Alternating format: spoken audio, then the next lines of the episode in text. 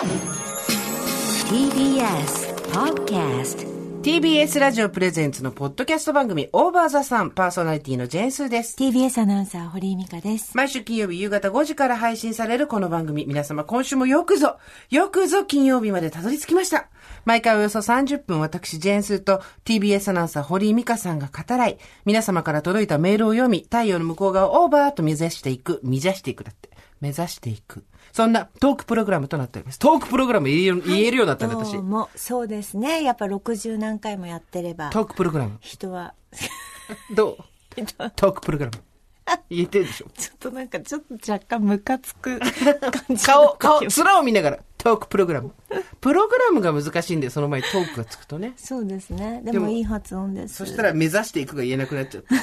いい発音。私たちのあの、スンス、はい面面会日、今日参りまして。ございまして、すごいわね、いや先生成長。もうだって、うちの三重春。クラゲみたいじゃない、見えはる。はい。根っこがですねあ。のさ、ヒヤシンスの根っこって綺麗なんだ綺ね。麗だね。白髪ネギみたいじゃない？そうですね。ほんと美し豆い。もやしですね。豆もやしより美しいわよ。それでうちのあの三重春ちゃんはまあ三重春は春って書くんですけどね、スプリングの、うんうんちょっと上の方がねこれあの芽が出始めてるのねプチってきまして青々しい綺麗な緑ですよ。はい冬にこんなね、生命力のある緑を見るとね、そうですね嬉しくなってしまいますね。鉛筆の芯ぐらい色鉛筆ぐらいのねあの硬さのものがプチッと出てますから、ねねえこれ構いたくてしょうがないんだけど構えちゃダメ絶対触っちゃダメよ。あなたさっき指でグイー触るようになってたけど。る。頑張ってる。はい。なんかやっぱり、こうやって皆さん聞いてらっしゃる方でね、ヒヤスンスやってくれてる人たちも、はい。根が伸びたり、目がちょっと出たり、変なわけわからんところから目が出てきたりとかしてるんだなと思うと、ちょっと繋がってる感じがして嬉しいですね。そうですね。ね。うん。あなたのもね出てきましうちのトミコも先週とは打って変わって、はい。まあ見え張るほどではないにしろ、うん。だいぶ根が張ってきました。うん、そうですうねん。で、はい。一枚、こう皮っていうんですか、はい。球根の。内側が緑になってきてるので、先週よりずっと、はい。そろそろうちのも芽が出るかなと、トミコも。リスナーの皆さんのもだいぶこう、羽目を外し始めてきましたね。ね。皆さんね。咲いたり、そう。もう咲いちゃったりとだかいましたね。んな。メメアリーベースじゃなくてなんだっけ？ママリー・アントワネットにしてなんだっけ忘れちゃった。あとあの、インスタ見ててももう咲きましたとか、ぐんって伸びましたみたいなのとか伸びましたって人いたね。うんはい。そうそう。いろんな、まあ、それぞれの時間軸がありますからね。うちもね、大井寸争をやってるんです、事務所で、ええあの、ええ。仕事場の方で。ええ。で、そこで3つ、はい。あの、球根で、今も根がどんどん伸び始めてきて名前決めました、うちもあ、大井寸争の方もですか？鮫島、桜井、宇野。アルフィーみたい。いやいやいやいや、鮫島、桜井、宇野っていう部下がいたら、このチーム絶対成功するでしょ。いいね。刀ですねい。や、チームで働くと考えたときに、はい鮫島と桜井と宇野がいたら鬼に金棒だと思わない、そうですね。だって、桃太郎のええ夫もが、鮫島桜井宇野だったらどう、素晴らしい鬼なんか2秒だよ、多分。そうねあ、てか鬼を退治しないで済んだかもしれない。はい。鬼、あの、桃太郎なりの無血革命があったかもしれない。っはい。ていうぐらい、いい戦闘力です。そう、はい優秀な名前をつけてみました。はい。あなたうちの土の中まで出てきてないね。だそうなんですよ。だからね、これからゆっくりと、あの、見守っていきたい。うんこれから狂い咲くんでしょうね、皆さんねえね本当に3月、4月という人生いろいろですからねございますセンスのメールたくさんいただいております。えー、こちらはですね、おばさんネーム、横っちょさん。福岡の方ですって、42歳。スーサミカさん、おはこんばんちはいつも楽しい時間をありがとうございます。ヒヤスンス、我が家も先月末から始めております。はい根が出て目もちらっと見え始めて、植物の生命力には目を見張る日々です。なかなか手応えが実感できない子育て、過去東方男子3人と違い、目に見えるものがあると励みになるという当たり前のことに気づかさせていただきました。ありがとうございます。ヒヤスンスにつける名前ですが、試しに自分の推しの下の名前で呼んでみました。自分でもびっくりしたのですが、声に出さずに心の中で推しの名前でヒヤスンスにテレパシーを送ろうとしただけで、めちゃくちゃ恥ずかしい。彼、過去と同じ名前のヒヤスンスが、そこにいるだけで心拍数が上がり、落ち着きがなくなって普段着のままで彼の前に立っている。それ休校やで、彼のお世話をするなんて恐れ多い。これは日常生活を送れないなと思い、我が家のヒヤスンスは、さくらちゃんと名付けました。はい。我が子にもし女の子が生まれていたら付けたかった名前です。スーさん、今更ながら推しのいる生活楽しいですね。ジャニーズなどに全くハマったことがないまま42年生きてきましたが、とある俳優さんにハマってからは日々ときめいております。写真見るだけでありがたい。年末に向かって何かと気ぜわしい自節、くれぐれもご自愛ください。ということで、あのーなかなか手応えが実感できない子育て、かっこ東方男子3人っていうのにもう、ね、お母さんうん、戦場が見えます、戦場が見えるよね。はいお母さん関ヶ原。裏切られ、裏切られ。最後はね、大丈夫。最後は、大丈夫。なんか、いいことあるよ。そうそうそうそうそうそう。ハワイ旅行くれるそう、ハワイ旅行、ね、待って待って、昭和。丸く収まるからそう。、ハワイ旅行。子供にハワイ旅行プレゼントされたら嬉しいよね。スーサミカさん、おはこんばんちは。毎回楽しく、時には骨身に染みながら拝聴しております。前回、植物の、えー、に名前を付けてらっしゃるフランスのご家族の話、本当に素敵で、ここは素直に幸せを分けていただこうと、アラフィフ未婚、過去こんなはずじゃなかった、の私のヒヤスンスにも名前を考えてみました。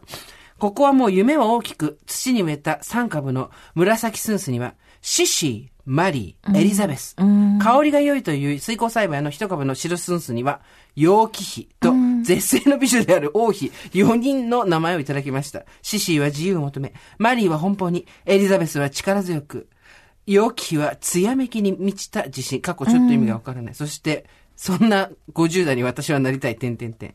少ししょげた話になりますが、現在46歳の私、家族、仕事、過去役職、経済力は20代の頃とほぼ変わらない環境のまま、四十にして迷わずという孔子の言葉には程遠く、ふとした時に焦りと終わった感が襲ってきて、年齢とじ現実のギャップに押しつぶされる方、そうになる、迷いだらけの40代です。植物飼育が私にもできるかなと思いつつも、スンスプロジェクトに乗っかってみると、花を咲かせるためだけにすくすくと勝手に育つ王妃スンスたちからパワーをもらえているようで、ここ10年ほどは化粧品トラブルが多くなり、特にアイメイクなどは全くしなくなっていましたが、敏感肌用のアイシャドウやマスカラを調べて購入、もう一度綺麗を楽しむことから始めてみようと思うようになりました。まあまあ、スンスから、おすごい、やっぱ王妃の名前を付けると、はいこっちにエネルギーくれんのそうですね。はい。ヒヤスンスをご提案してくださった発起人スンスさん、名前を付けるお話を共有してくださったフラスンスさんにも感謝を込めて、これからもオーバーザさんとヒヤスンス同盟支持してまいります。長文となりましたので、締めとして好きな食べ物はミートボールです。寒さも本番を迎えます。皆様どうぞご自愛くださいませ。ということで、こちらラジオネーム、うろてんさんでした。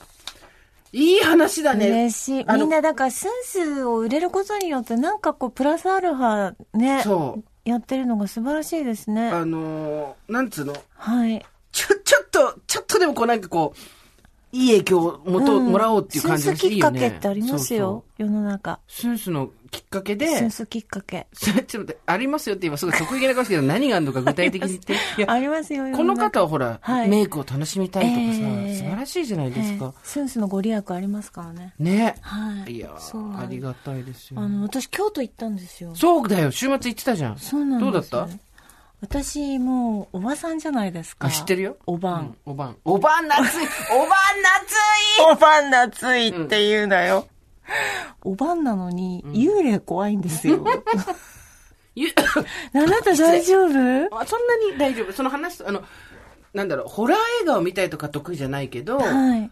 こういうとこでこういう例を見たんだよみたいな話とかはそんなにこ怖がらずに聞ける。幽霊ちょっと怖くって、だから、なんかあの、久米さんとね、あの、広島に、うんえっと、取材に行ったことあったんですけど、同じホテルの同じフロアで、私と久米さん泊まってて、もうどうしてももうホテルとか本当に怖いから。あなたいつもそれ言うよね。そうなんです。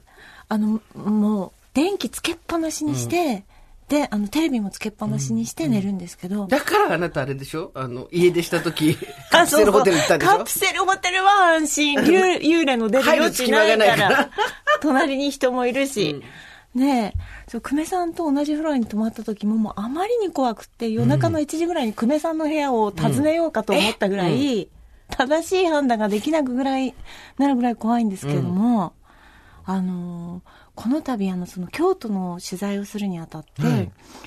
あの、京都の旅館の御三家って言われてる、柊屋さんっていうね、はい。あの、旅館があって、うん。まあ、川端康成とか、三島由紀夫とかの常宿っていうところなんですけど、へーすごい。でちょっとあの、すごい高級なところは私、うんうんうんにぎにぎしいところは、あんまり得意じゃないんですけど、割とそのお宿は本当なんか静かな感じで。あいいじゃないいいじゃないそう、うんそう。本当にしっぽりとっていう、あなんか人をおむお迎えするっていう、いい宿で、やっぱ泊まりたいですよね。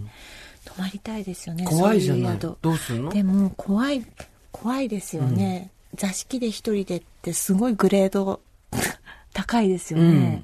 なんで、ちょっと妹を誘って。ええはい。いいじゃない？妹と、うん。もう本当に妹となんかコーヒー飲んだりすることもなかったし、あの静かに話すってことなかったんですけど誘っていきまして、はい、学生時代は一緒に住んでた妹さんであしょ？そうそう。でもお互いねもう家庭を持ったので、よね。まあそうなんですよ。どうだった？いやーなんかさそれがさそれがなんかあの、あなたからもさっきちょっと不思議な話聞きましたけど、うんうん。これが不思議で、まあ土日があって、うん。でまあ妹がね日曜日私仕事だったので土曜日も仕事だったんですけれども、なんか「どうしてんの?」って言ったら「いやちょっとあの目のねご利益のある神様を回るっていうわけなんですよ。であのあそうなんだって言っててでちょっと妹の近しい人でね目があんまりちょっと良くないっていう人がいて、うん。これからもしかしてなんかあれなんじゃないかっていうねだんだん悪くなっちゃうんじゃないかっていう人がいてあその人のために回るっていうんですよ。でもうちの妹ってあの5個離れてるんですけどもう本当ギャグ漫画みたいな子で、ご飯とかいっぱい食べるし、うん。あの通販とかもバンバン買うし、本当に明るさでできてるんですけどまあなんかそれ回るっていうからあそうなんだって言って聞いてたのが木曜日 LINE してたのが木曜日で,、でその金曜日次の日になんかえーどこ回るんだろうって思いながら水音スケッチっていうねあの生活踊る中でやってるそうそうやってる、ね。あのナレーションを読んでたらあそこってあの全国各地水の名所を回ってるんですけど、まあ今までもう何百回もいろんな場所をやってるんですけど、そしたらすごい不思議なことに読んだ3日目の文章が長岡京市にある目のご利益にいいっていう言われている陽国寺さんっていうのうをん読んだんですよ。長岡教師今週やってたじゃん。そう。そう。そう。だからちょうど妹が目のご利益のあるお寺に行くって言った次の日に、それだったんだ。そのナレーションだったの。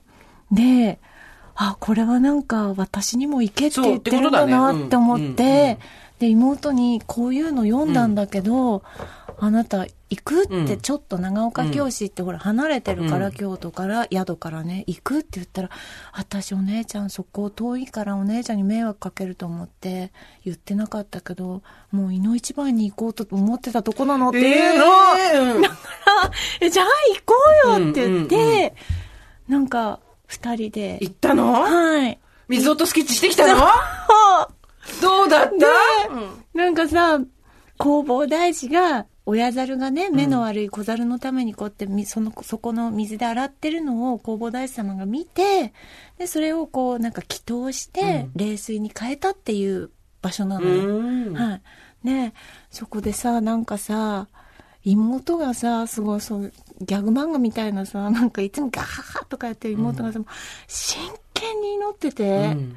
なんか、祈る姿にもうなんか泣けてきちゃって、うん。私ももう隣でもう全部のところに、なんか、そう、祈るって科学的に根拠あるのかどうかもわかんないし、まあお坊さんに言わせればまあいろんなことあるんだろうと思うんだけど、もうただひたすらなんかもう良くなりますようにって、で、その願いをぶつけるのもどうだこうだっていう意見があるのかもしれないけども、ただひたすら祈ったね。うん。いい経験できたね。うん。祈祈ってますよ、あなた。祈ってますよ、そりゃ。ね祈ってますよね。みんな祈ってるよ。祈るよねうん私たち、もう週末に友達と会ったんだけど、まあいろいろあってはしょるけど、もう守護ってこうって ニューワードできたから。守護、あの、見守るっていうことに関して、もう守護ってこうだし、守護霊の守護祈ってこうだし守護ってこう、祈ってこうっていう。だって私たちがさ、人の人生に、あの、与えられる影響なんてほとんどないわけで、それぞれの。自分の人生だってままならないんだから。んで、こうすればいい、ああすればいいなんて、そんで言えないじゃない。うんただもう見守るって。もそう。別にそれでさ、神様が動くとかさ、どう、なんとかしてくれとは思ってないけど、思あ、思ってるよ。信じる者は救われるからって、帰りのタクシーの運転手さんがずっと言ってたから、帰りのタクシーの運転手さんの奥さんは、どこかの山に腰が痛くて、あの、行って煙浴びたら帰りは、帰りは歩いて帰ってきてよって言ってたから、信じる者は救われるって言うから、そうなんだけど、もうその行為自体になんか救われたの。行為自そう。そうだよね、うん。結局自分を救ってるんだよね、うん。私も祈ってるしあの幸せになりますようにとかうまくいきますようにっていつもあの祈ってることたくさんあるけど、うん。でも結局それで自分の心が平和になるというか平穏になるというか、どれぐらいの影響があるかは分かんないけど、でもさどこかでそうやって祈ってくれてる人がいるっていうことをもし私が知ったらありがたいなと思うし。自分をなんて言うんだろううまく受容できるようになるってこともあると思うから、うんまあ大きな声でして、ちょっとあなたのこと祈ってますよとは言わないけどさ、うんみんなあなただってそうじゃない子供の幸せを祈り。夫の無事を祈り、うんなんでそこ、ね、なんでそこ失笑したね 夫の無事だけなんで失笑した？そういうとこだよ、ミカちゃん 祈ろう？夫の無事。ね。そうそうそう。そうだよね。うんそういうことですよね。守護ってこうだからそう。だから、なんかい、ああ、祈る気持ちが、なんか昔はほら、あの、宝くじ当たりますようにじゃなくて、子供が大学受かりますようにみたいな。なんかもう一個こう、違う祈りだなって思いました。まあでもね、おばさんになってうん。思ったのはですね、世のおばさんたちがなんかほら、人の幸せよく祈ってるじゃない自分がどうのとかって。なんだろうと思ってたけど、うんそういうふうになっていくよね。そう。自分がどうのじゃなくて、人、人、若者がとかさ。そうなの。だから、なんか、もう、世界中の子供たちがとか、が、でかいよ。わかるわかる、でもそう。祈る気持ちだったよ。わかる。みんながうまくいってくれるといいなっていう。そうそなんかその目の、なんていうの？祈るところの隣が、うんうんあの、愛欲の神様？う。愛欲って何？まあ、へ夫婦円満とか、愛と欲、うんうん愛欲の神様みたいな神様もい,、うんうんいて、だからそこもずっとこう、もう流れで祈ろうと思ってたんだけど、自分のこと祈ることないからさ、いやいや、祈れよ。自分の愛欲も祈れよ。なんか息子、てか、娘。てか、私の愛欲祈ってきてよ。なんで忘れる？で、あなたの。さ、なんか、6、7、8でいいことあるって言ってたじゃん。12月の6、7、8そうだった。今日、もう終わっちゃったじゃん。何した？何もないです。愛欲の神は、愛欲の神愛欲の神。ない、えっと、ないです。あ、そうですか。てか、忘れてました。だからて自分で見つけられなかっただけでしょ正直今日、今日が6日でしょ、うんだから、まあ今週は私なりに決戦の今週ではあるんですけど、うんただ、うん。いろいろ仕事とかね、うんプライベートとかいろいろあるんですけど、6、7、8とかで、もう一回見てみるわ。いつだったか忘れちゃったけど、でも今週だったよね。そうそうなんか年に一度のすごい、はい。ああなたの、に西部冬市みたいなのが来るって書いてあはい、ったよね。はい。恋愛面でね。そうそうそうそう。見つけられませんでしたか？なんか。そうなんかありませんでしたか？見繕って、とりあえず、今から仕込めとかしてたんだよね。はい。でも、6、7、8は、な、さ、そうですね。うん。まあでも、まあいいんじゃないですか。うん。とりあえずそういうこともあるよっていう。祈ります。祈っておきます。ね本当に祈り、でも祈りはすごいわかる。うんで、その、祈りもわかるけど、私もそういうことすごいわあるから、信じるようにしてるんだけど、タイミングとかきっかけとか、まあ、英語でセレンディピティって言うけど、そのさ、うん。そのタイミングで、んなぜか、水音スケッチで、あの、お寺のことを読んで、うん行ったら、そう、私行きたかったのみたいな、そういうさ、うんその、なんか、それ自体を、すごい不思議なこととして、神聖なこととして扱うつもりはないんだけど、うんそういう風にできてるっていうのはあるよね。うん。めちゃくちゃある。ある。で、そう、私の場合はそういう風にできてるって言った時に、うわーとか盛り上がったりとかしないで、普通にポンポンポンポンってそれに乗ってくと結構うまくいくのよ。うん。うん。その、え、これなんで？みたいな。えうんだってこことここの接点なんてないじゃん、普通みたいなのを。そうだよねえ、うんなんでこれとこれが繋がってるのみたいなの全く考えずに、うんポンポンポンポンってその流れに乗ってやっていくと結構いいところに流れ着くから、うん。またそれが来るかなっていう感じですね。う。うんん来年とか、来年どう動くんだろうな。なんかちょっと、どういう方向に船がつくかちょっと私はわかんないね、今年、来年は。うん。そういう年じゃん。50を近くなって。あなただってそうでしょ、50近くなってさ。わかんないですね。人生どっちの方向に行くか分かんないから、そうそうそうでも本当にそうなんかのきっかけでっていうのありますよね、この人と会ったからとかねそうでそれが本当にちょっとなんですよ。うん。でそのかするだけなのよ。わかる。でそのかすりを見逃すと来ないしる。かすった時にこのかすりは何ですか？とかやってると、もうなくなんだよねそのかすりね、うん。あれ面白いよね。でもさ自分でさそんなに意識してがっついて取りに行ってるわけじゃなくて。てか、ガッチリで取りに行った時に取れた試しがね。そう。だから触れた瞬間にあれなんだろうね。で、その時思うんだうまくいけど、く時あるよね。そう。で、今日さ、友達がさ、うんあ、よかったなと思ったんだけど、それこそヒヤスンスなんてまさにそれじゃん。うんヒヤスンスやってみようって言って、はい。えっと、ヒヤスンス植えますって言って、じゃあ私たちもみんなと植えたら楽しいねって言って、私たちがやろうじゃ、じゃあやろうよって言って、乗っかってくれた人がこれだけいて、わお、すごい人数がやってくれてるっていう楽しみが共有できて、で、陽気比って名前つけたら、ビューティーにもう一回気が向いて、メイク動力をね、慎重したなんて話もそうだけど、私の友達でもすごい慎重な子がいて、何事も慎重だし、基本ネガティブだし、じゃあ、ちょっとい、何も考えず、後先考えずやってみようよみたいなことは絶対しない子がいたんだけど、びっくりなのよ、それ。うんなんか喋ってて。おばさんっぽいそうそう、おばさん。びっくりなの。聞いてよ。あれを小声にする必要ないいや、聞いてよって聞いてるよって話だよね。でその子が、占いとか全く興味なかったわけ。うんだけど、大場座さん聞いて、比叡神社あったじゃんはいはいはいで、はいあ、違う違う間違えた。豊川稲荷。豊川豊川稲荷があって、で、その話をしてて、だから、でもそれでも行かなかったの、彼女。チェックもしなかったの。あ、すごい盛り上がってたねって言って終わってて、結構行こうってポンポンって言った人いたじゃん。で、でも今、受付してないんでしょ？とか、なんとかなんでしょ？って言って、行かないでいたんだけど、ある日ふと、その、ふとだよね。んふと、うんあれ？行ってみようかなっうんて見たら、もう来月の2月だ。2月までいっぱいとかだったんだって。新規受付はしてるけど、一番早くて2月とかそんな感じだったんだけど、ふわって夜中に見たら1枠だけ空いてるんだって。へえで、はいここでも普通だったら彼女そういうとこあるけど、何も考えずにこれを埋める。はい予約取る、んで。朝起きたら確定になってるっていうんで、行ってきたんだって。もう何の今まで考えもなかったんだけど、なんかポンポンポンって来たから、パッて行って行ったら、あなたを見てくれた人だったんだって。へえそんなことあるあそうそう。で、すごい学びがあったんですよ。うんその、私、火が強すぎるから、黒を着ろって言われたじゃん。水で抑えろって。その、その子同じ火なのに、黒は着るなって言われたんだって。で青を着ろって言われたんだって。だから、へーえ、どういうこと？どういうこと？間違ってたって言ったら、話よくよく聞いたら、彼女はとろ火だから火を食う。だから、強火ととろ火があるってことが分かって、火にも。私は火が強すぎるから、水で抑えるんだけど、彼女はとろ火だから、少し火を盛り上げなきゃいけないから、火は火でもね。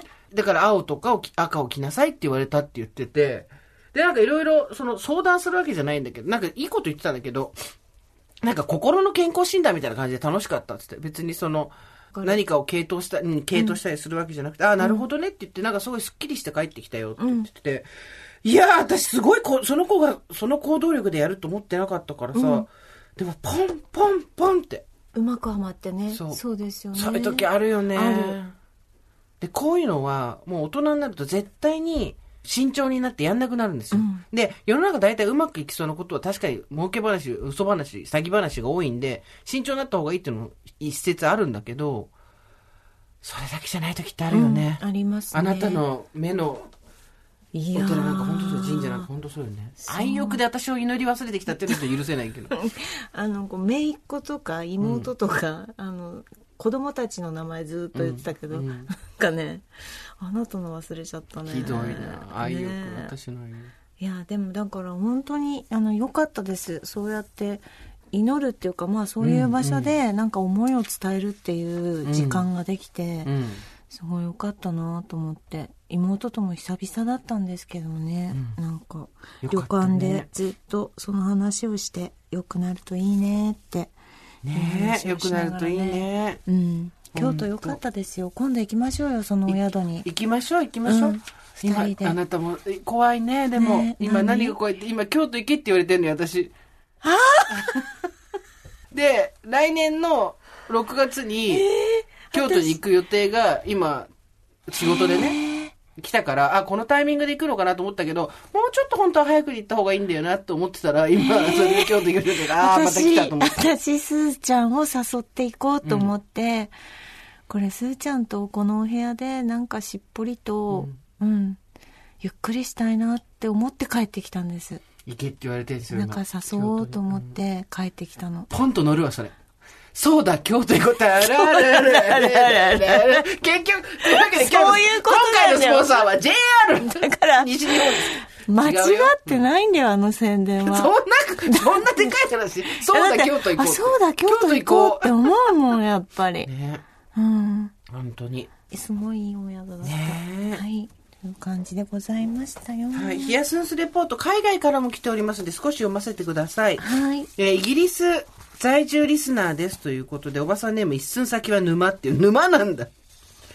えー11月のヒヤセンスプロジェクト開始から球根を探し求めていたのですが、未入荷であったり、予定はされてるものであったりして、球根が手に入らず、ネットでオーダーしたのですが、11月末のブラックフライデーと重なり、配送が遅れ、待ちに待っていたところ、まさかの配送手違いで知らない人の家を送られていて、かっこ、コロナ禍で配達員さんに会わず玄関先で荷物を置いて届けた証拠写真だけでメールが届く。そういうパターンが多いんです。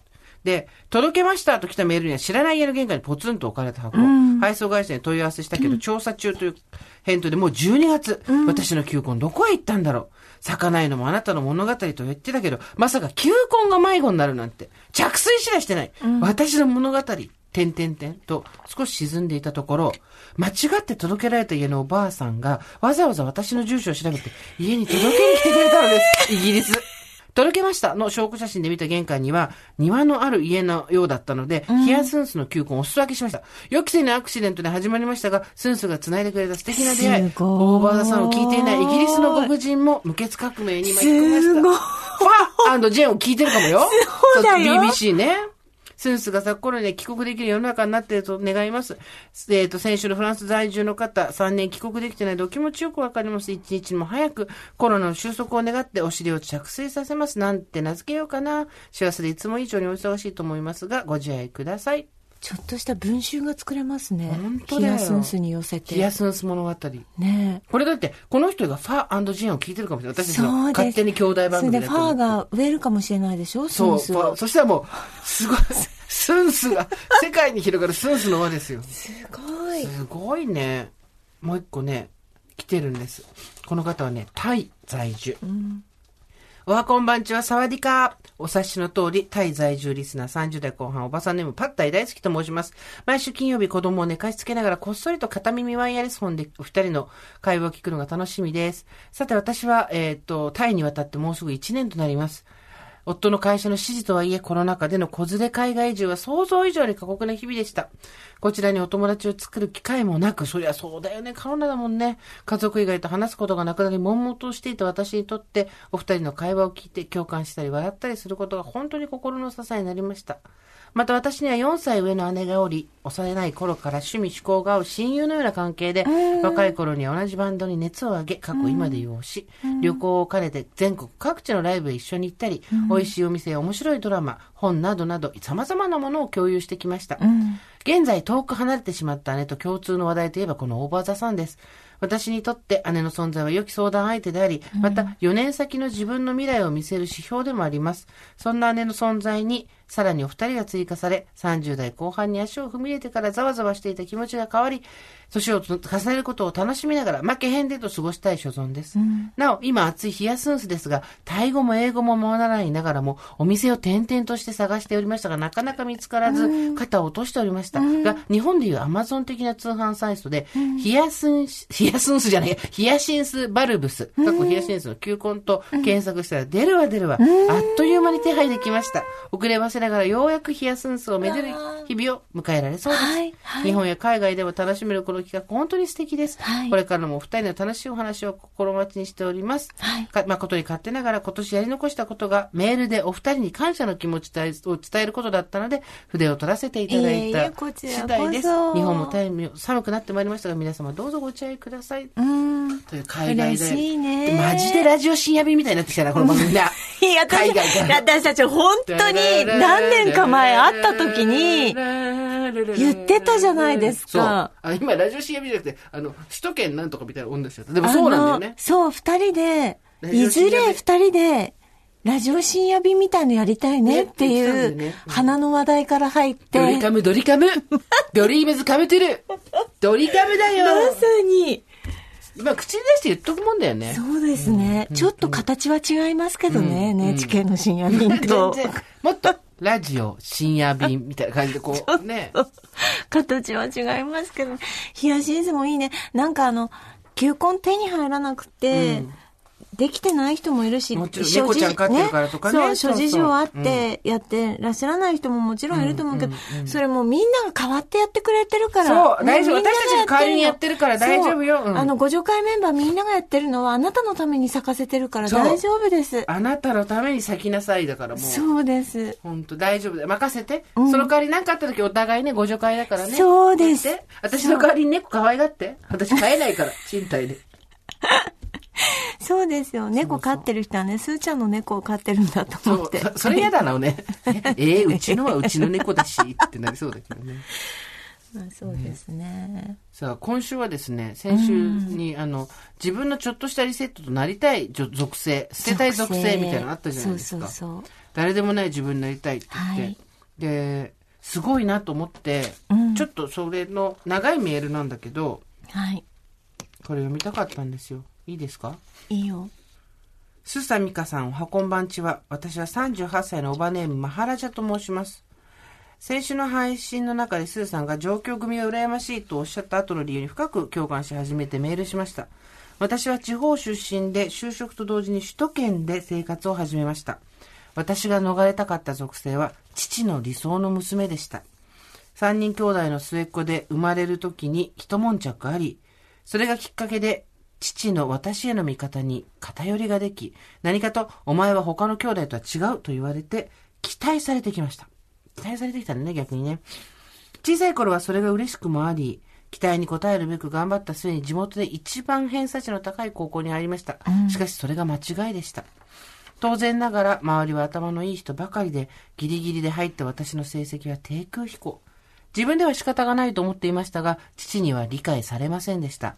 また父は将来について自分の人生なんだから好きにしなさいという一方で、彼の望む進路から外れるものを選択しようものなら、数時間罵倒されることもあり、大学は行きたかったところは父の反対で断念。半ば投げやりな気持ちで父が選んだところに入学。一人暮らしになりましたが、両親に学費も仕送りも負担してもらっていたので、いわゆる羽目を外すようなことは一切しませんでした。やってみたいことがあっても次に浮かぶのは反対する父の顔。どこまでも逃れられない気がしていました。就職活動も父には公務員になるように迫られ応募しなければ罵倒されました。就職論にしていた時父から育て方を間違えた失敗だったと言われた時何かが切れました。その後、希望する職種に就くべくハローワークに通い、今の職場を見つけ、試験を受けました。引っ越すまで父は私が本当に父に背くとは思っていなかったようで、私の出発後に本当に行くとは思わなかったと漏らしたと姉から聞きました。勤続15年となり、結婚しない生き方を選んでここまで来ました。15年前に金銭的にも物理的にも実家から独立した解放感は忘れられないです。それでも20代の頃は帰省する時は良き娘の仮面をつけていましたが、近年はそれもなくなり、月並みな言葉ですが、本当の意味で自分を生きられるようになりました。父の娘であることに変わりはありませんが、人格の同一化からは逃れられたと思っています。長くなり申し訳ありません。リスナーの皆さん、スーさん、師走の寒さと忙しさで体調を崩されませんようご自愛ください。ということで、あの、上京してる人はそこで一回自分の人生リセットできるから羨ましいよねって私が多分話したことだと思うんですけど、すごいね、自力で逃げたんだね。うん。すごいうん。しかもさ、期待されてた一人なわけじゃん。うん三人兄弟の末っ子で、うんうんお前は他のと違う。ってことは他の二人は他の二人で大変だったんだと思うんだけど、うんそこから自力で逃げて15年、ほんと素晴らしいなと思いまして。うん。いやー、頑張ったよ。お疲れ。ね38歳。これからだよ。結婚しない人生選びってまだ何言ってんだよ。わかんないよねまだわかんない。するかもしれないし、しないかもしれない。わかんないよ。えー、スーさん、みゆかさん、おはこんばんちはこん。にちは。毎週金曜日この時間は、ポッドキャストと Spotify を立ち上げ、どちらの配信が早いか更新しまくり、最速で OVER THE SUN を聞くのを楽しみに日々の労働に励んでおります。大変ですね、これはね。どっちか早い時ありますよねね。どっちかどっちか遅れる時ありますけどね。僭越ながら我が家もヒヤセンスを迎え、水だけでぐんぐんと根を伸ばし、ラピュタのような神秘的なフォルムやと成長しております。メールテーマ属性なんですが、私は少数派に属することが多く、振り返ると20代の頃はだいぶ苦しんでいたなと思います。私も美香さんと同じ東北出身で、25歳まで地元で暮らしていました。このくらいの年になると会社や親戚からは、彼女いるの？いつ結婚するの？長男だからいずれ実家継ぐんだよね？など、自分の将来をせかされ、せかすんですよ。まるでそうなることが当たり前のような言葉ばかり言われていました。そんな周りや何より期待に応えられない自分が嫌で上京しました。うん。相手も私も誰も知らない街でやり直すことは挑戦であり、本当の自分を取り戻す作業だったのかもしれません。うん。今、ありのままでいられるパートナーと一緒にいます。嘘をついたりごまかす必要のない方です。それでもまだ周囲への体裁を気にして作ったたくさんの私がいます。そんなアルターエゴも今は愛せるくらい、私もスンスと一緒に成長しているなと思います。乱文になり申し訳ありません。今年最後の配信は大晦日ですね。そうなの？まあ、その前の週の ?31。1、一じゃない？紅白の前に聞いてくださいね本当に、来年もどうぞよろしくお願いいたします。ご自愛ください。こちらこそですよ。なんか、すごいね。この方は、年もになっちゃうね。うん。この方は、期待に応えられない自分が絵で上京してきて、うん、うん、うん。みんなそうやってね、親を立つんですよ。親の支配からの独立っていうのは大事だよね。相手も誰も私を知らない街でやり直すことは挑戦であり、そうね、吹っ切れてね、OK って思う時もあればね、そっか、誰も知らないんだって、一から作っていくんだっていう苦悩もありますよね。すごいよね。えー奈良県おばさんネームあおりんごさん。スーサミカさん、おはこんばんちは。毎週配信楽しみに一週間頑張ってます。いつもありがとうございます。話題のヒヤセンス、私も始めました。私は保育士をしているのですが、実は保育業界ではヒヤシンスはかなり有名な存在です。園児と一緒に育てやすく、また植物の少ない秋から冬に栽培できる球根類ということで、かなり重宝されています。大場さんを聞くまでヒヤシンスとはチューリップに並ぶぐらいよく知られたものばかりだと思っていました。本題です。私の抜け出したい属性についてお、保育士です。正しさが求められる職業、プライベートにまで忍び寄ってきます。髪を染めたり派手な色の服を着たりしたいな。コロナ対策ちゃんとするから少しは遠出外食したいな。実際に管理職からの指導が入るし、自分の心に私を自制させる自分もいます。私は正しい人になりたいのではなく、人と関わりたい。子供が自己肯定感を持てるような関わり合いがしたい。だけなのに。海外で働いた方が生きやすいんじゃないかと思ったこともありました。見た目や行動のその内側で子供と関われる場所があれば飛んでいくと思います。保育士を続けるなら、そんな園で働きたいです。か？っこ探していましたが、なかなか見つからず、いっそのこと興味のある業界に転職してしまおうかと思っているほどです。皆さん、どのように折り合いつけてその職業に属されているんでしょうか？気になります。好きな食べ物はグラタンです。スーザンミカさん、スタッフの皆様、お体気をつけてください。ということで。いやー、これありますよね。そのさ、正しさが求められる職業とか属性って、母親だってそうじゃん。そう。鉄頭鉄尾正しくなきゃいけないってさ。そうですね無茶言うなよって話だよね。見た目に関して言うとさ、うんその学生とか昔はさ、そのなんか髪染めちゃいけないみたいなのが、だんだんだんだんなんとなく認められて、制服こうじゃなくてもいいとかさ、うん髪型こうじゃなくてもいいみたいになってきたわけじゃないですか。なんかやっぱりそれはまださ、教える教師とか、うん学校に従事してる人たちには許されてないところでも、やっぱそこも一個許されるようにならないと、うんうん全然変わってないってことですもんね。そうなんですよ。本当にそうなんですよ。だって、教える側がそんなの関係ないんだよっていうことを自分が体現してなければ、そうそうそ意味ないじゃんね。う。うん。だって赤い髪の保育士さんがいても緑の髪のさいやいいよだって子供好きだったらいいじゃんそれでいいじゃない多分海外とかだったらいるし、それこそタトゥー入ってる人だっているよ、絶対。うん。日本だけでね、確かにずっと保育士さんっていい新米ママみたいなことずっとそういうの。髪染めない、うん髪きっちりしてる。そうじゃなくていいんだよね。全部そうじゃん。アナウンサーだって、そうよ。髪染めて、タトゥー入ってたら、そりゃ言われるでしょう。まあね。海外のニュース番組とかだとさすがにそういう人はいないかもしれないけど、ただ、ワイドショーとかそういうのは全然普通にね、その、うんうんもっと派手な人とかいるし、この間さ、週末にさ、ベラトールってアメリカのさ、うん格闘技をペーパービューじゃないけど、あの UNEXT だったんだけど、入って見てたの。日本人の堀口選手っていうのが出るから。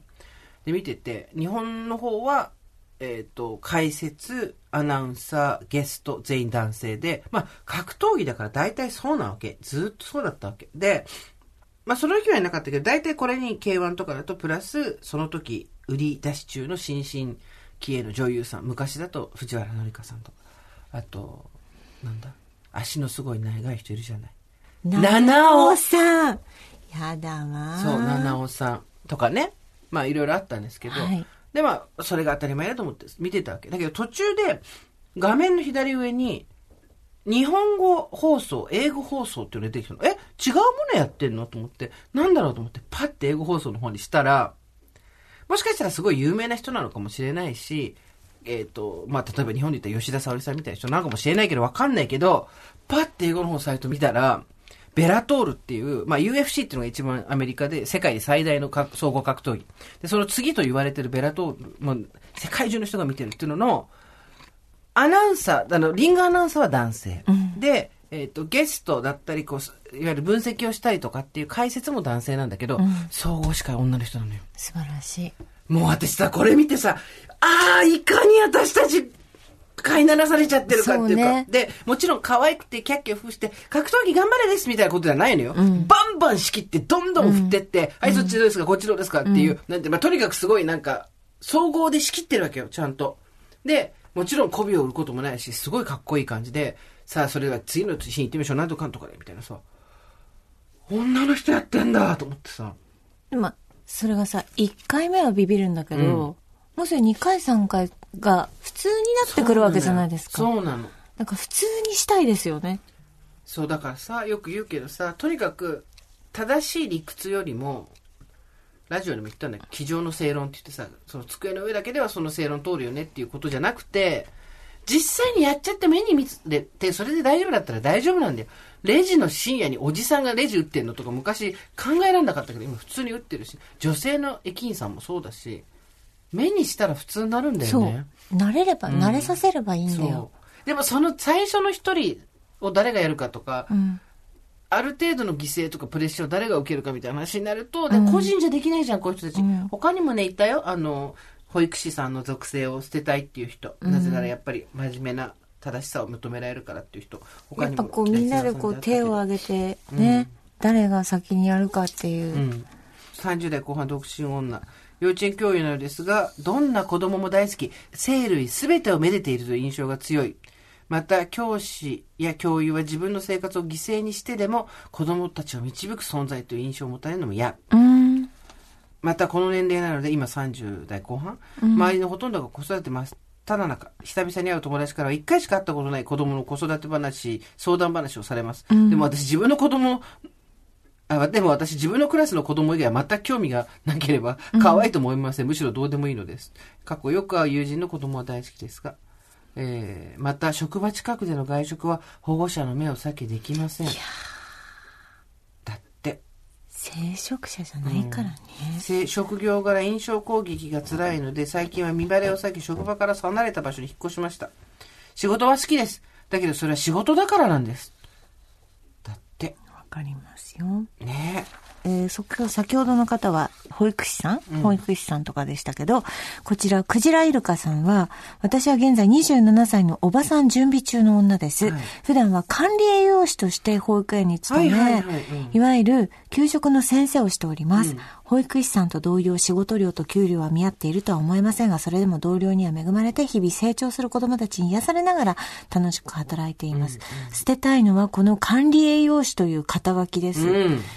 初対面の人に職業を聞かれ上記の通り答えると十中八九、良い奥さんになりそうだね。うわ、きっついね、それ良いお母さんになりそうだね。と返ってきます。私は結婚したいだとか子供が欲しいだとかそんな話は一つもしていませんし望んでもいません。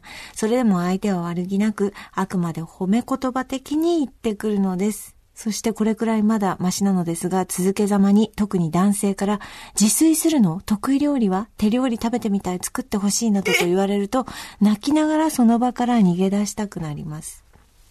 確かにこの仕事は気に入っているけれど、あくまで仕事、さっきと同じだね。お金が発生するから続けているだけなんです。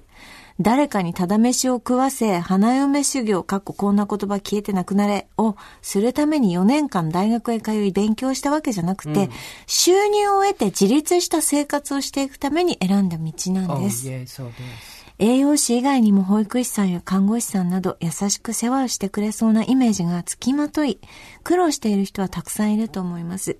そんな先入観で見られないそんな世界へ行きたいです。毎日寒い日が続きますが体調にお気をつけてご自愛ください。愛ください。結局さ、さっきの話もそうだけど。善人とか、んなんかその、なんていうの、平和とか、うん、幸福とかのうん象徴を担ううん、職業っていうのがあって、うんそこに属してると、完璧な成人うん。であったりとか、誰かをサポートして、うんなんていうの？マリアゾーンです。それそれそれ。あるね。ありますよ。なんだろう。そういうことに腹は立てつつ、腹を立てることはいいと思う。傷つくこともしょうがないと思うんだけど、それをこう、バーッと空から落ちてきた鳩の糞みたいに、うん、チッって言いながら、うん跳ねのけて前に進んでいく強さもうん。欲しいなとも思うんですよ。もちろんこの方たちがそういう力がないってわけじゃないですよ。うんいやいやもちろんそういうこと、力持ってると思うんですけど、うんこう構造的に落ちてくる鳥の糞だったら、それは構造を変えなきゃいけないけど、うん。物分かりの悪い人だったりとか考えの浅い人が落としてきた糞っていうのをもうパッと払ってパッと前に行くっていう。したたかでそあってほしいです。うそうなんです。したたかって美香さん漢字で強いっていう字に。振り仮名にかって書くんですよ。さすが SS と。か。したたかって強いなんですそうかなんですしたたかっていうのは悪いことじゃないんです。強いことなんでえ？すしたたかにひらが今なのかで？のネットで検索してごらんなさい、え？ーしたたか。強かじゃないの？強かじゃへほどころかの方言になっちゃうじゃないのよ。強かねえじゃないのそれ。博多じゃないんだからしたたかじゃない。したたかなの？強かで。したたかなの？すごー漢字で強いと書いてしたたかなんです。いなかなか手強いこと。イエス一筋縄では相手にできないこと。イエス 強く。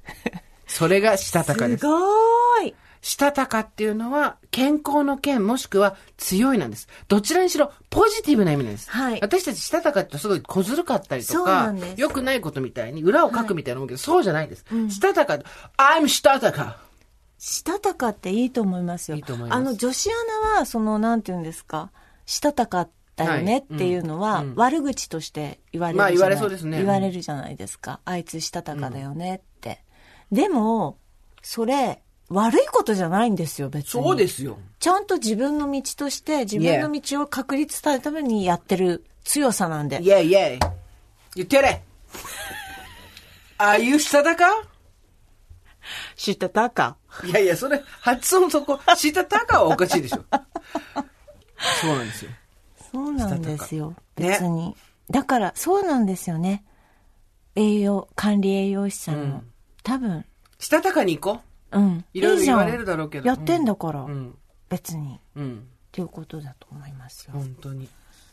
お金払ってくれたら考えなくもないですよって言って。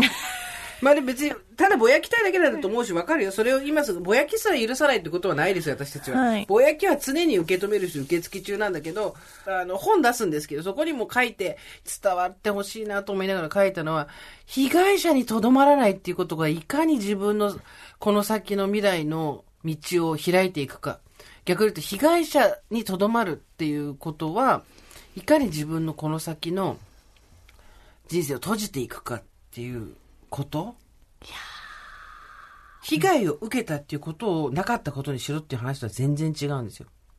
ただ、私は被害者であるっていう自分の属性を被害者に固定してしまうと、あなたのせいで不幸になるになっているとか、あなたのせいで幸せになれないって言って、結局自分の幸不幸を人の手に委ねるのと同じになってしまうので、うん。被害者であるっていうことは戦おうっていうことと、うん。セットとまではないけど、近いところに三軒のようにやるといいな、みたいな感じしますね。うん。うんなんか行動を起こすとかじゃなくて考え方一つで、うん。多分、あれ？っていうね。うん。被害者だけど、そのとこには立ち、とどまらないっていう、うん被害者村には居続けないっていうのは大事だなと思います。スーさん、ミカさん、おはこんばんちおは。メールテーマの属性のない自分について、うん私なりに思い当たることがありメールいたしました。私の夫の実家は絆が深く、車でおよそ30分の距離に住んでいるにもかかわらず、1ヶ月に一度は泊まりに行っており、うんうん。また帰り際には涙目で夫と義理の母が握手、時にハグをしております。うんうん。私にとって夫の実家へのお泊まりは食費が浮くこと以外は気を使うし、料理や洗濯の家事もあるしであまり楽しいものではありません。2歳と5歳の幼い子供たちの着替えもたんまり用意して泊まりに行くのはなかなかの辛労です。泊まっている間は、私にとって普段の母という属性に加えて嫁という属性も加わるため、翌日はヘロヘロ。そんな自分へ最近はご褒美を用意することにしました。お泊まりした翌日、長女が幼稚園へ行って、次女が昼寝している間に買っておいた高級ポテトチップスを超だらしない格好で食べるというのがご褒美です。最高したたか、したたか 強かね。強かね。母でもなく、嫁でもない。自分になるため、栄養補給をしている気持ちです。ポテチは栄養取れるから。あなたはよく食べてるから。ソファーで食べたままそのまま寝ちゃうから。ポテチは栄養取れるから大丈夫。快感は貪れます。そうです。もう精神的な栄養が入ってきますから、それで、それでいいんですよ。いや、でも大変、ね嫁、嫁という属性も大変でしょうな。1ヶ月に1回30分かけて子供たちのグッズ全部持って行くの結構きつくない？うん。夫と義理母が握手、時にハグをしてっていうことですからね。まあ、今ほら、あの、お母さんと仲いい旦那衆。うんうん。ねいですねそれはいいと思うんだけどね。ただ、それと、だったらちゃんと分担してとかさ、うん配慮してって話だよね。うん。そうだね。えー、こちらの方いきます。スーさん、ミカさん、おはこんばんちは。30歳男性、おばさんネームダミアンです。衣食住に次ぐルーティンとして毎週楽しく拝聴しています。ありがとうございます。今週のテーマである逃れたい属性ですが、ゲイである私にとって、えーカミングアウトした後、女友達から言われるゲイの友達欲しかったんだよね、という言葉に毎回どこかモヤモヤします。そんなこと言う人いんの？結構びっくりすんね、それ。もちろん悪気がないのもわかりますし、この属性のおかげで女性と打ち解けやすいことも事実なのですが、これってゲイという無害かつ辛口かつ、えー辛い時はいつも寄り添ってくれる都合の良い役割をこちらに一方的に押し付け、自分はラブコメのヒロイン気分に浸ってるだけなんじゃと思ってしまうのです。えーセックスザシティでスタンフォードを都合よく呼び出すキャリーのように。ただ、世界で急速に多様化が推し進められるにあたって、ドラマや映画の世界でもゲイの役割が確率的ではなくなっていることも身に染みて感じています。そうだね。少しずつ変わってきてるね。これからを生きる若者には悪しき固定概念のラベル、過去男らしさ、女らしさもそうですね。なんて引き剥がして自分で素直に生きてほしい。まだ若輩者のおばさんですが、そう切に思うことが増えました。さて、全然関係ないのですが、おばさんかける年末といえばカレンダー選びも一つの楽しみですね。急にハンドル切ったよ。急にハンドル切った。昨年末結婚式で仙台行ったついに気仙沼に寄ったんですが、そこのお土産売り場で何の気なしに売られていた気仙沼漁師カレンダー2021なるものえーにすっかり心を奪われました。ええただひたすらに気仙沼の漁師の日常が切り取られているんですが、ええ毎年著名な写真家が担当することも大きな特徴のようです。なんと今年8年目にして初めて女性写真家の千橋織江さんが手掛けるとのこと。なんでも気仙沼では女性が漁業船に乗船すると神様が嫉妬して不良になるという古い習わしがあるそう。世の流れを組んでなのか、昔ながらの漁師さんたちとのたびたびの交渉の末、実現した撮影だったとのことでして、大場さんリスナーとして、この港町の一歩をぜひ皆一人でも多くのおばさんにしてほしいと思いました。女性がようやく、ね、乗れたい写真が撮れた。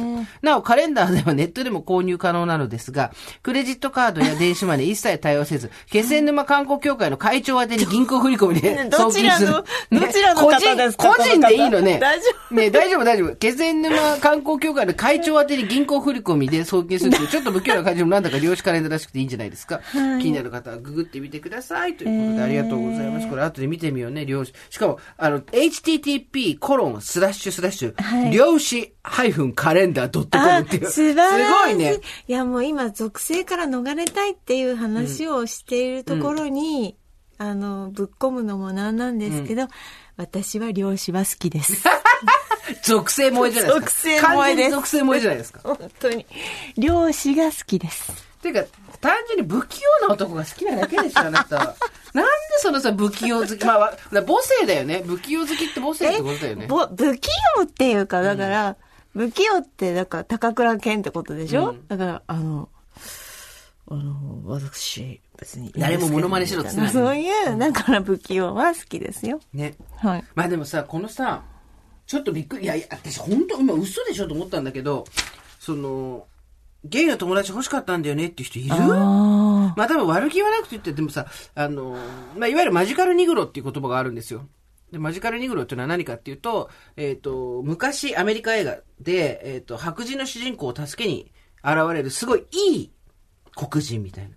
特に、すごい、だからその人が出てくると話がこうポンポンポンと進んでって、優れた洞察力や不思議な力を持って、で、よく見ていくと、どれっていうような作品では言わないけど、結構近年20年ぐらい前までの映画でマジカルニグロっているんですよ、映画で。不思議な力を持った黒人の人が物語を進めていったり解決していったりとか、あと、なんかあった時に、すごい、あの、助けてくれるとかさ。でそういう確率、その、その個人に、の多面性っていうのを認めずに、不思議な役みたいなのを与えて、で、何かしらを、こう、担わせるっていう。まあ、その、ラブコメ映画におけるゲイの友達っていうのは、本当にそれが、えー後々問題になって、今だいぶ変わってはきてますけど、まあ、スタンフォードとキャリーの間に本当の友情がないとは言わない。スタンフォード死んじゃったね。そうだね。ほんとあの、お役者さんね。うん、若かったそうそうのにね。今週だからそろそろこれがこ、あれじゃない？放送される頃には、あ、そうアメリカ公開始まってると思うよ、セックスのシティ。新しいの。アンジャス・ライク・ダーとか、そのアメリカのタイトル。うん。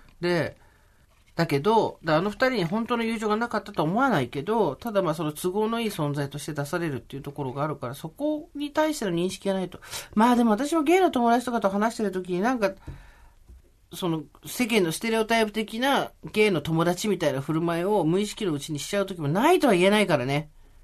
なんかちょっと毒舌になってみたりとか、すごい仲いいとこだとは別だけど、普通になんか仲いい友達とかだったら別だけど、なんかちょっとそういう属性ですっていうことを知ってから、まだ日が浅かったりすると、いわゆるその、パフォーマンスとしてのゲイの女友達みたいなのやりかねないからな。うんでもそれは別になんかその相対する人によって自分がこう喋り方とか変えてるのと一貫同じことなんじゃないの、あの、ステレオタイプを向こうにはめてるからこっちの、そうそうそう。あれがステレオタイプになるんだよ。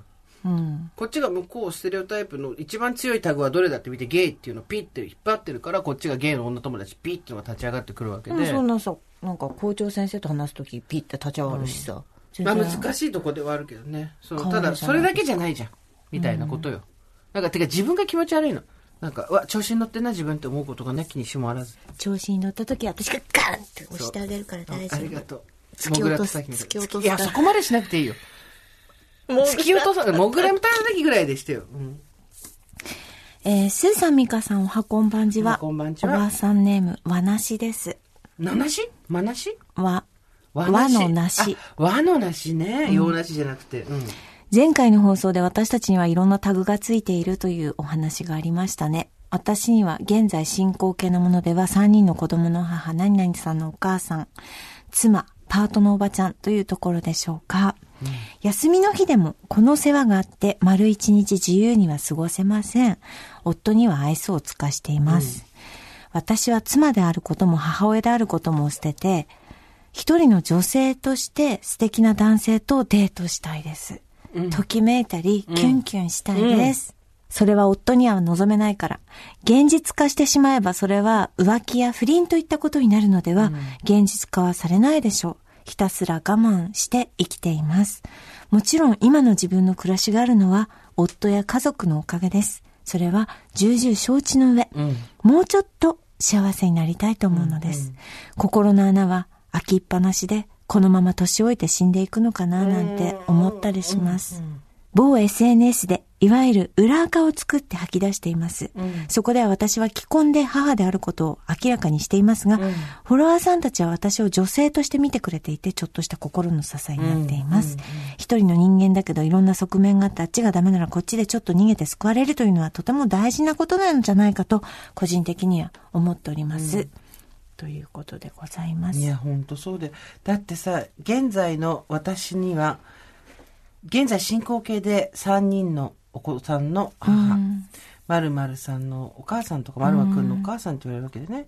あと、妻、パートのおばちゃん、はい。といったところでしょうかっていうさ、ええこの、なんとかですじゃなくて、といったところでしょうかっていうところに、うんああ、私の属性って今こうなんだっていうさ、うん哀愁が、あるよね。感じられるうんうんうん。で、やっぱり、その、じゃあ、キュンキュンしたい、デートしたいっていうのはなぜかっていうと、一人の女性として認められたい。ね認識されたいっていうところだよね。はいだって結婚して子供産んだところでさ、女じゃなくなるわけじゃないんだからさ。はい。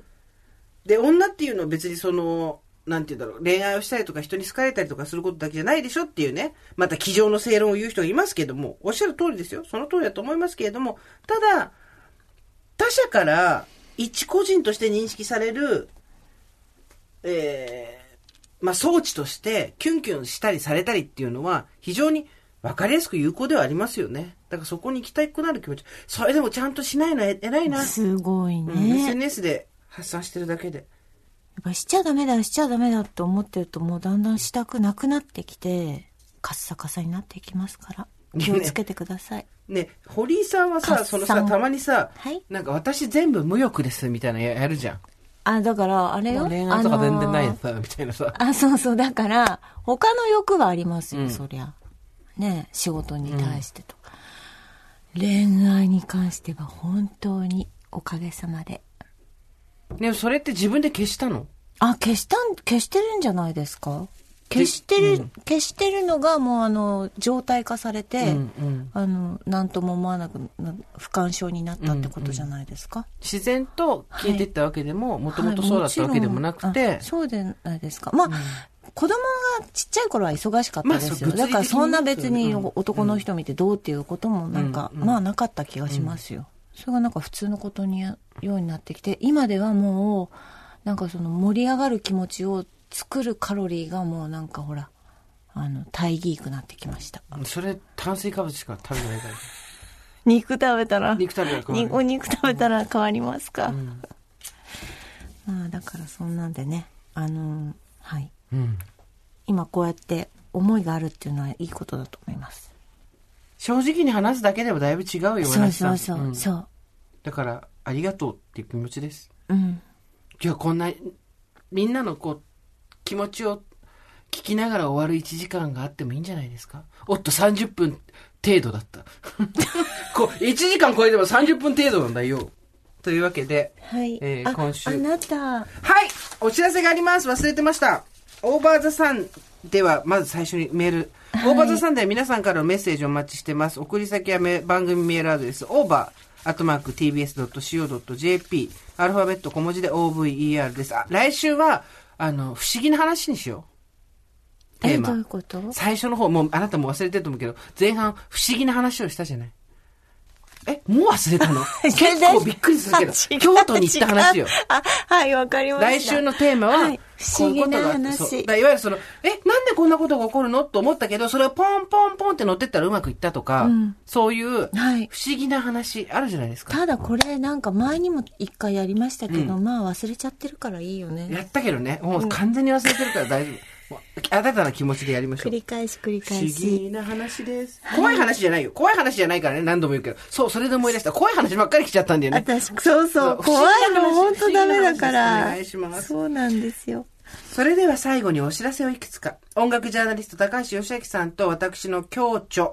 新しい出会いなんて期待できないんだから誰かの声見てリハビリするしかない。愛と共有のラブコメ映画講座という長いタイトルの本が8日水曜日に発売となっております。はいもうすでに書店並んでおりますので、えーラブコメ映画を見ながらですね、えー恋愛が上手くなるんじゃなくて自分の人生の輪郭を確かめていくような、そんなことができる本になっておりますので、ぜひぜひ手に取ってくいや、ださい。私になんか一個ラブコメ映画勧めるとしたら何ですか？そうだねあのね、うん。その本には載ってないけど、おすすめあるんだよ。へえ。トミー・リーだっけ？トミー、あ、トミー・リー・ジョーンズか。リー・ジョーンズとメリル・ストリップ。だよね。うん。なんで ?31 年目の夫婦喧嘩っていうのがあるから、これ、えおすすめ。これおすすめです。リアルすぎるわ。そう、2012年の、あ31年目のあ、おたく何年目？うん、26年あじゃあもう、まあまあ、ほぼほぼこういうことだよ。31年目の夫婦喧嘩、これおすすめ夫で婦喧嘩してないよ。うち。うんここもね、してはいないの、夫婦喧嘩。あ、でもこの前にあのね、キャンプ行ったんです。よ、うん。二人で。行ったの？あ、もう終わり二人で行ったの？あ、そうそう。それさ、グランピングみたいなところではいはいはさ、焚き火をこうやってずっとうんうん。2時間ぐらい見て一言も喋んないっていう面白いキャンプなんですけど、で20メートルぐらい先にさ、トイレがあったんだけどさ、もうめっちゃくちゃ私怖いから、その先に、最初の話に戻るけど、幽霊怖いからさ、あの、夫が寝てたんだけど、こうやって起こしてさ、あの、すみません、トイレについてきていただけませんでしょうか？って。えーみたいな。うんなんかそんなことでした？すいません。最後にのろけが入りましたよ。そして、のろけじゃないじゃん。そして、えー実はですね、はい今日、この10日なんですけれども、金曜日に、はいえークレアの前の号ね、今の号じゃその1個前の号に掲載されたコラム、えー私が脳が一番やられてた時のですね、うん。推し活を、えー推しについて一文字も具体的な名前を出さず書いはた。ラブレターフロムヘルあるいは天国で寝言、クレアウェブの方で配信されております。ぜひ一一人でも多くの方に読んでいただきたい。なぜかというと、えー今週じゃなくて来週、クレアの連載まとめた単行本、ひとまず上出来が15日の水曜日に発売になりまして、こちらも入るんですけど、まあこれ、あの、すごいありがたいことに評判が良かったコンテンツ、あの文章だったので、これ公開するのどうかなと思ったんですけど、また本で読むと全然違うので、えー。印象が。本で読むとまた味わいが変わるのでネットで無料で読んでいただいても大丈夫でしょうっていうことで文集さんと話をして公開することにしました。今公開されております。詳しくはクレアウェブを見たりとか、私のツイッター、インスタなどを見ていただいて、えー、ラブレターフロムヘル、あるいは天国で寝言を見読んでいただいてですね、15日の、えー、単行本ひとまず上出来もぜひお手元にとって。すーちゃんだって推しのために祈ってるもん、日々。そうなんだよ。守護ってんだよ、もう私。祈って守護って、て守護ってこう、守護ってこう。祈って守護ってしたたかに。祈って守護ってじゃんけんぽんバーンみたいなね。えー、この辺で終わりでございます。それではまた金曜日、来週ですね、夕方5時オーバーザさんでお会いしましょう。ここまでのお相手は、TBS アナウンサー、堀井美香と、ジェーンスーでした。オーバー。TBS Podcast